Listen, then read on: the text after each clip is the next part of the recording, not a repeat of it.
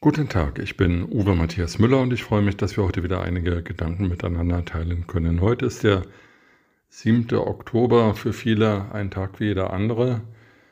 Allerdings hat dieses Datum auch drei besondere Merkmale. Erstens, am 9. Oktober 1949 wurde die DDR gegründet. Sie war das sozialistische Gegenstück zur Vereinigten Trizone im Westen, zur Bundesrepublik Deutschland und sollte der fortschrittliche Hoffnungsschimmer einer besseren Welt sein.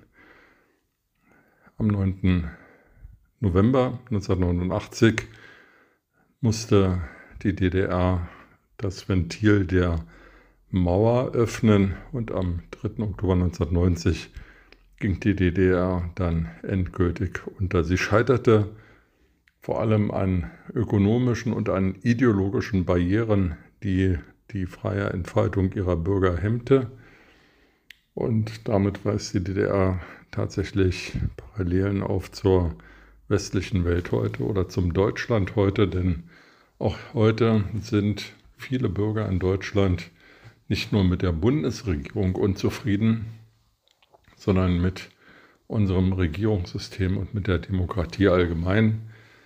Das hängt sicherlich auch damit zusammen, dass die Bürger die Hoffnung verlieren, dass diese Bundesregierung die Politiker, die sie in Berlin kennen oder auch auf Landesebene, kommunaler Ebene kennen, ihre wirtschaftlichen und sozialen Probleme beheben, die von der Politik angerichtet wurden.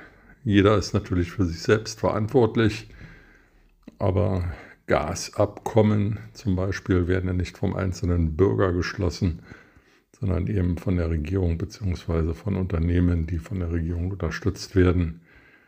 Und so ist die viele Jahre dauernde Unterstützung von Wladimir Putin und seinem Gaskonzern Gazprom, in dessen Aufsichtsrat der ehemalige SPD Vorsitzende und SPD-Bundeskanzler Gerhard Schröder immer noch sitzt, auch 225 Tage nachdem Russland die Ukraine überfallen hat, ähm, durchaus bedenkenswert.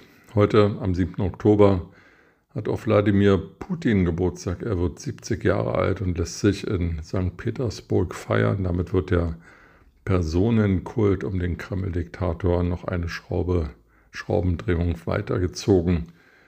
Wer dort allerdings Putin äh, gratulieren wird, das bleibt abzuwarten. Wahrscheinlich ist die Schar der ausländischen Spitzenpolitiker mehr als überschaubar, die dem Kreml-Despoten die Hand reichen wird.